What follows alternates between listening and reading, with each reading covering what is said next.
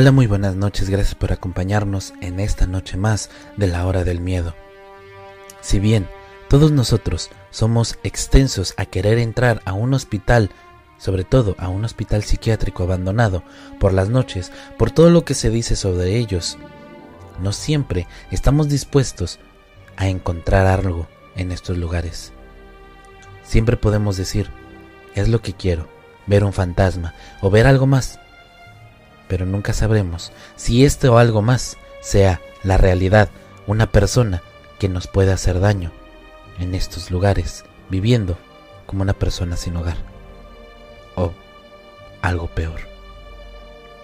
Así que ya lo saben, pónganse cómodos, apaguen las luces.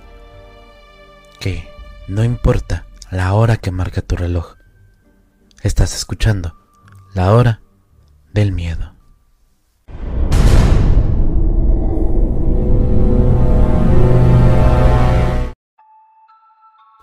A menudo visitaba la casa de mis abuelos en Traverse City, en el norte de Michigan, durante los veranos con mis padres. Traverse City es un lugar hermoso. Verán, produce el 75% de las cerezas del mundo y fue el lugar del Hospital Psiquiátrico Regional de Traverse City que funcionó desde 1885 hasta 1989 desde el que el gobierno federal de los Estados Unidos consideró oficialmente que el hospital era digno de preservación para debido de su una importancia histórica. Los edificios del hospital estaban vigilados por guardias de seguridad que patrullaban todo el día. El hospital psiquiátrico de Travel City era enorme e incluía 70 u 80 edificios de diversos tamaños. Algunos edificios ahora se han convertido en restaurantes, tiendas de regalos, lugares para turistas, café, etc. Pero muchos permanecen vacíos y abandonados. Debajo del hospital hay un extenso sistema de túneles de ladrillo que el personal del hospital utilizaba para transportar de forma segura a los pacientes de un edificio, de un lado a otro, gracias a las gélidas temperaturas invernales. Estoy seguro de que hubo caos y de seguro algunos casos en los que los pacientes sufrieron tratamientos crueles o fueron sometidos al cuidado de médicos horribles. Pero en el hospital de Traverse City tenía una gran reputación. Muchos adolescentes, incluyéndome a mí en este momento, estábamos descaradamente fascinados con el hospital y su historia. Como resultado, a menudo irrumpíamos en los edificios abandonados a través de las ventanas sin barrotes o puertas con candados que se podrían abrir. Si bien hubo algunos casos en los que los adolescentes fueron atrapados y acusados de allanamiento de morada, siempre y cuando fuéramos sigilosos, pegados a nuestras entradas seguras, y prestáramos atención a los patrones de las patrullas de los guardias, podríamos entrar y salir sin preocupaciones. No estoy defendiendo ni tratando de justificar mi acto criminal, pero irrumpir en algún antiguo hospital fue casi como un rito de iniciación para todos los adolescentes en Traverse City. En el interior del hospital era aterrador. Había equipos de muebles viejos y manchados, pisos rotos, paredes desmoronándose, vandalismo, ruidos extraños de edificios antiguos y una oscuridad total, absoluta en los túneles, sótanos y pisos inferiores. Usar linterna era demasiado arriesgado gracias a los guardias patrullando, por lo que a menudo navegábamos por el hospital basándonos en la memoria y en las pantallas de nuestros teléfonos con poca luz. Pero puedes imaginar nuestra asustada e imaginación juvenil que se volvía loca con historias de terror lo cual era irónico considerando que inventamos la mayoría de estas historias. Desafortunadamente, durante mi último viaje al interior, encontré algo que me horrorizó hasta el punto de que juré no regresar nunca ahí. Esta historia ocurre alrededor de las 10 de la noche. La luz de la luna era tenue y la mayoría de los guardias de patrulla se marchaban para pasar el día. Vestidos de negro, mi amigo Jason y yo entramos por la misma ventana que siempre usábamos y seguíamos nuestro camino habitual, hasta una de las altas agujas que usábamos para sentarnos junto a las ventanas, que podías ver toda la ciudad aquí. Solo había una cosa diferente en esta empresa de las demás. Había un olor, un nuevo olor a humo, tenue e inexplicable. No era olor ahumado como el fuego, sino algo parecido al incienso. El olor era tan débil que casi pensamos que lo estábamos imaginando, pero se hizo más fuerte a medida que nos acercábamos a nuestro destino. En lugar de tomar las escaleras, nosotros nos dirigimos hacia el olor por un pasillo diferente, hasta llegar a una habitación con un brillo rojo, intenso, que emanaba de una puerta. En lugar de hacerlo inteligente, de irnos inmediatamente, no pudimos resistir la tentación de acercarnos a investigar. Cuando finalmente llegamos a la habitación, jadeé audiblemente y sentí que Jason agarraba mi muñeca con tanta fuerza que sus uñas dejaron marcadas en mi piel. Encontramos un gran anillo de velas, incienso encendido, rodeando un dibujo de un pentagrama con el sigilo de Baphomet. En el centro del dibujo había un pájaro muerto y ensangrentado, rodeado de plumas negras. Tengan en cuenta que fui criado devotamente católico, por lo que ver esta imagen me llenó de una sensación de miedo, el miedo más fuerte y paralizante que puede tener cualquier persona, inclusive que ya haya tenido avistamientos con fantasmas. Más tarde esta noche, Jason me dijo que inmediatamente comencé a murmurar oraciones, pero personalmente yo no recuerdo haberlo hecho aunque no me sorprendería demasiado. Si bien la duración me pareció infinita, no estoy seguro de cuánto tiempo estuvimos mirando la escena oculta antes de escuchar la voz baja y siniestra de un hombre detrás de nosotros que decía Bienvenidos amigos. Les prometo que hubo absolutamente nada de amistoso en la forma que este tipo nos saludó. Jason y yo gritamos nos dimos la vuelta y vimos otros dos hombres adultos bien vestidos, pero de aspecto agotado, sonriéndonos. El hombre frente a mí tenía algo en la mano y aunque no pude decir con certeza qué era, recuerdo haber pensado que a lo mejor era un cuchillo. En este momento, lo cual solo sería una suposición demasiado descabellada, pero no tanto, considerando que recientemente tendrían un pájaro ahí. Jason y yo pasamos corriendo junto a los dos y sentí los dedos de alguien que trataba de agarrarme la parte atrás de la camisa. Afortunadamente la mano del ocultista no tenía un agarre sólido sobre mí porque me agaché y logré escapar de su agarre. Los hombres nos gritaron que dejáramos de correr, pero obviamente no lo hicimos. Escuchamos sus pasos persiguiéndonos por un momento, pero afortunadamente Jason y yo habíamos irrumpido en el hospital tantas veces que correr a través de las habitaciones, pasillos y túneles sin luz no era ningún desafío ya. Cuando finalmente alcanzamos y saltamos por la ventana en la que nosotros habíamos entrado, ahora ruta de escape, aquellos ocultistas ya no estaban a la vista, ni se olían por ninguna parte. Seguimos corriendo por los terrenos del hospital hasta que llegamos al auto de Jason y sin preocuparnos por los guardias de patrulla, preferimos que nos atraparan aquellos guardias que los ocultistas. Vomité dos veces en el estacionamiento, ya sea por miedo, por correr sin parar, durante una milla y media por alrededor, o por una combinación de ambos. No estoy seguro de qué habría pasado si los ocultistas nos hubieran atrapado, pero estoy seguro de que no iban a darnos una cerveza y a cantar con vaya a la luz de las velas. No estoy familiarizado con las prácticas de culto o rituales satánicos, por lo que no estoy seguro de qué intentaban hacer los hombres o si estaban convocando a algo. Jason y yo nunca regresamos a aquel hospital durante el verano, y ninguno de los veranos siguientes. Si bien no somos cercanos ahora que somos adultos, sé que esta experiencia horrible nos mantendrá cementados en los recuerdos del uno al otro hasta el día que muéramos.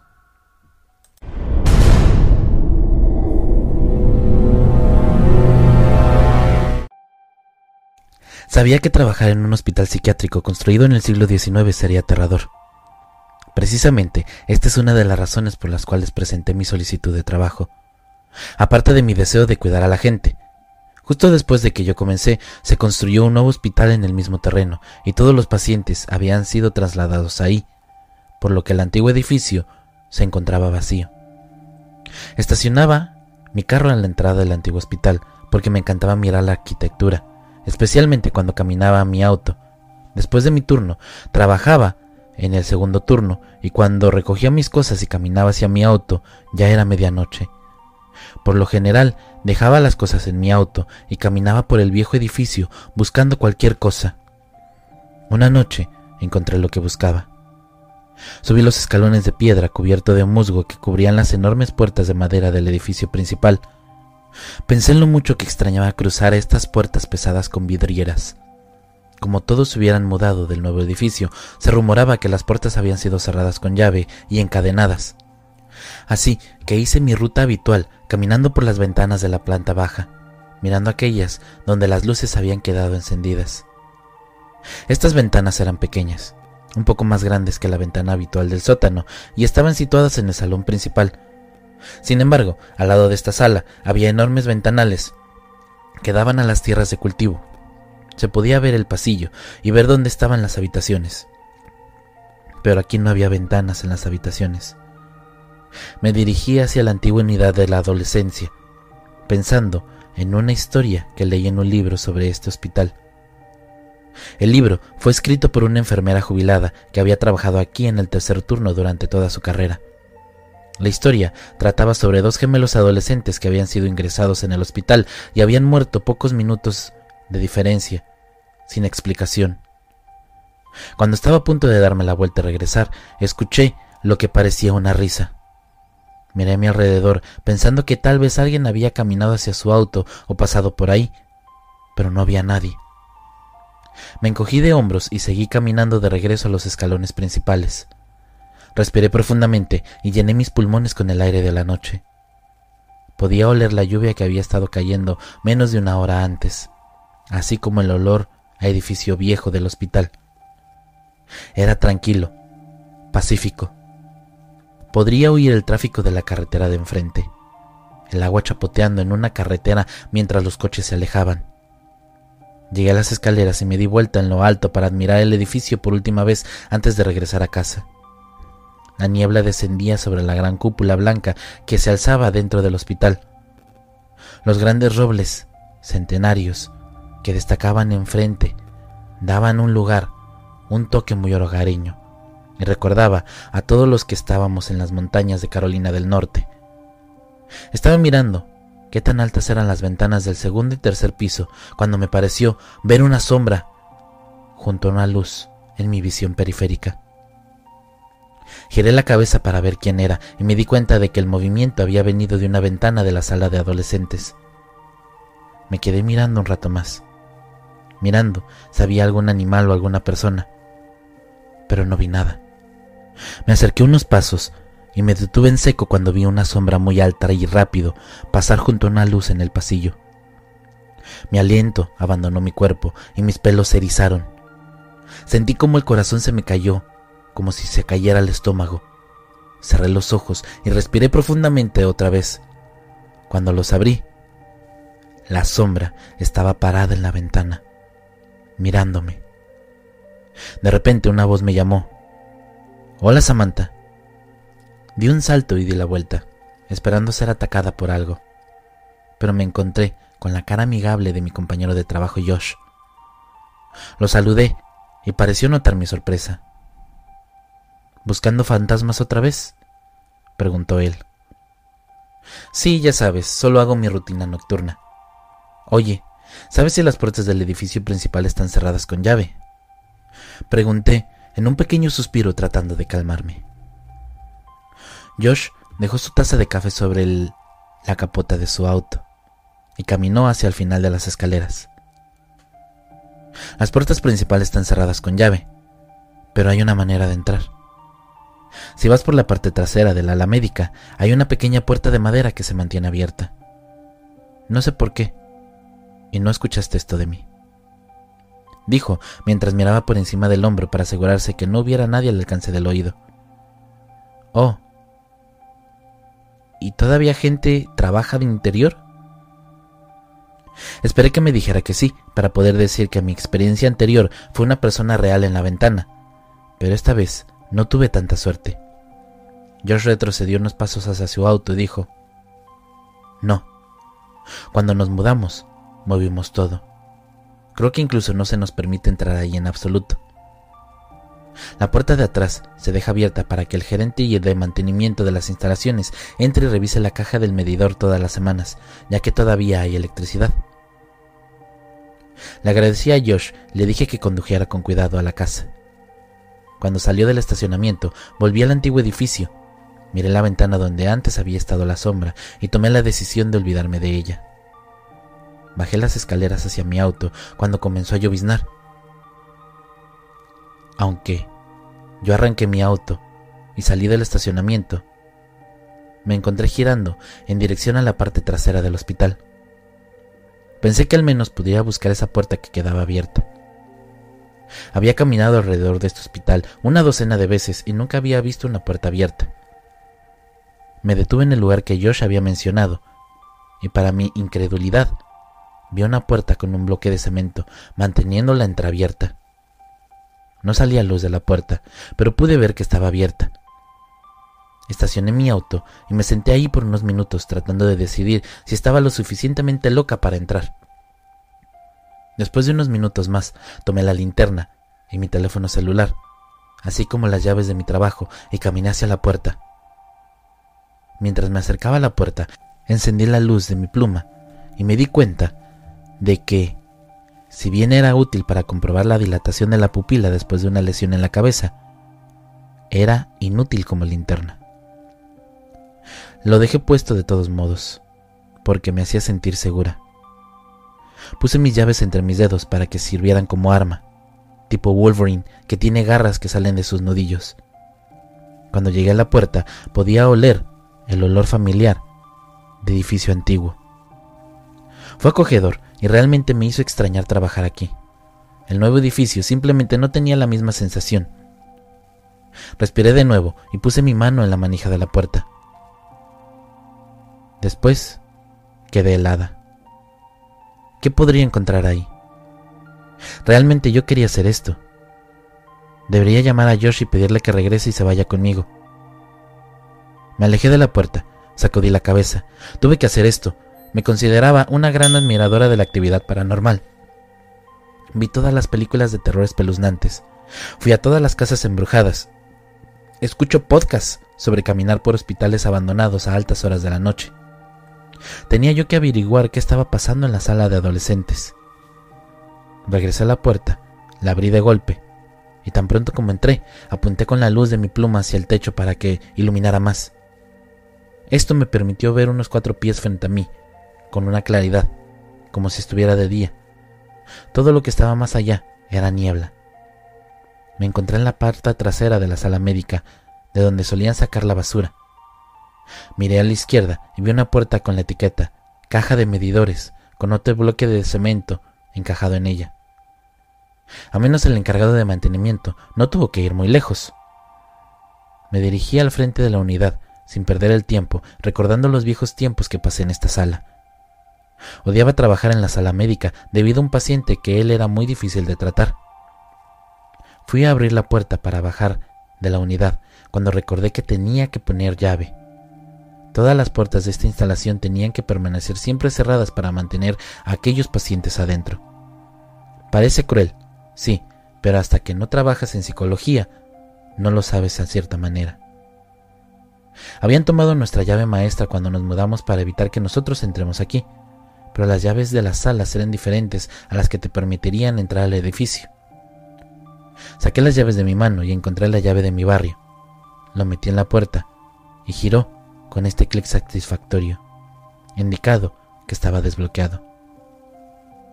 Se abrió con un gran tirón e hizo el ruido más espantoso que puedas imaginar escuchar adentro de un asilo abandonado a altas horas de la noche.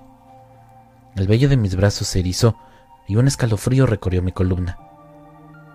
Decidí dejar la puerta abierta para no tener que desbloquearla nuevamente. Después de todo, ya no había pacientes a quienes mantener adentro. Sabía que tenía que caminar por el pasillo principal, por la puerta principal del edificio principal y bajar las escaleras para llegar a donde había visto yo la sombra. Me dirigí al edificio principal, dejando las puertas abiertas y cerradas con llave. Las luces quedaron encendidas desde que nos mudamos y estaba agradecida por esto. Doblé la esquina hacia las puertas principales, desde donde podía ver dónde había estado antes. Me giré a mi izquierda, donde estaba la enorme escalera de caracol. Esta estaba hecha de madera de cerezo pintada de blanco y era mi parte favorita de este antiguo edificio. Era una escalera que conducía a las salas geriátricas del segundo piso y luego a las salas exclusivamente masculinas del tercer piso. Detrás de esta escalera había una pequeña puerta que conducía a otro conjunto de escalones que conducían directamente a un nivel inferior del hospital, la sala de adolescentes. La escalera crujió, gruñó, como siempre lo habían hecho. Pero ahora, en estas circunstancias, era aterrador. Bajé de la escalera y caminé por la puerta etiquetada Sala H, riesgo de fuga, mantén la puerta cerrada en todo momento.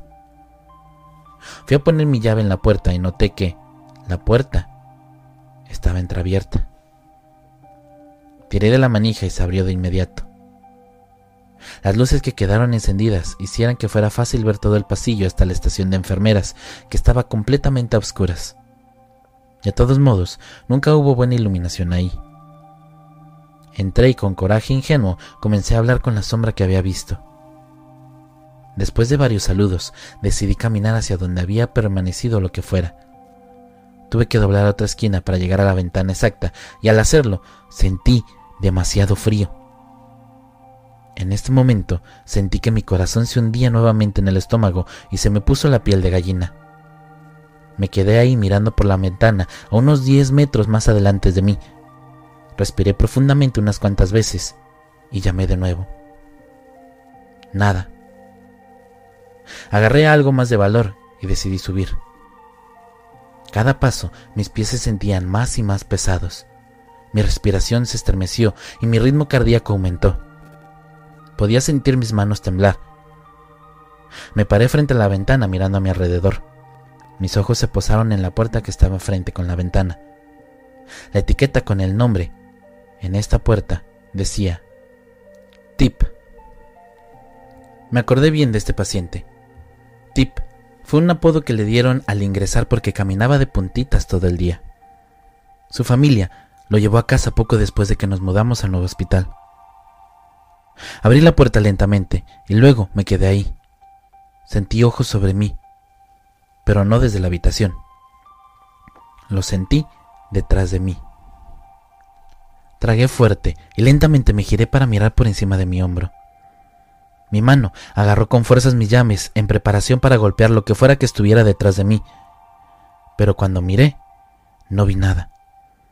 Mis hombros se relajaron mientras dejaba escapar un suspiro de alivio pero esta relajación duraría poco.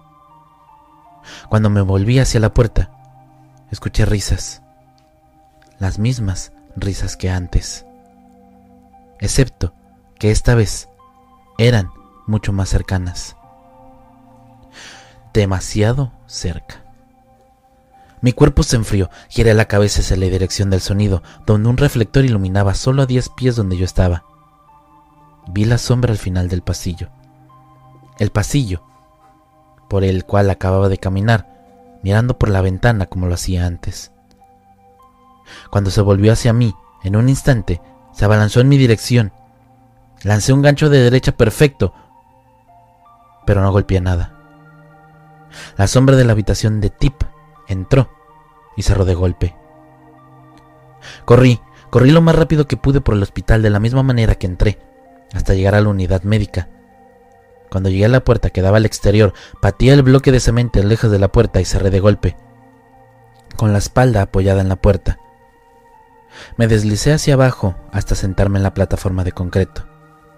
Me quedé ahí unos minutos pensando en lo que acababa de pasar.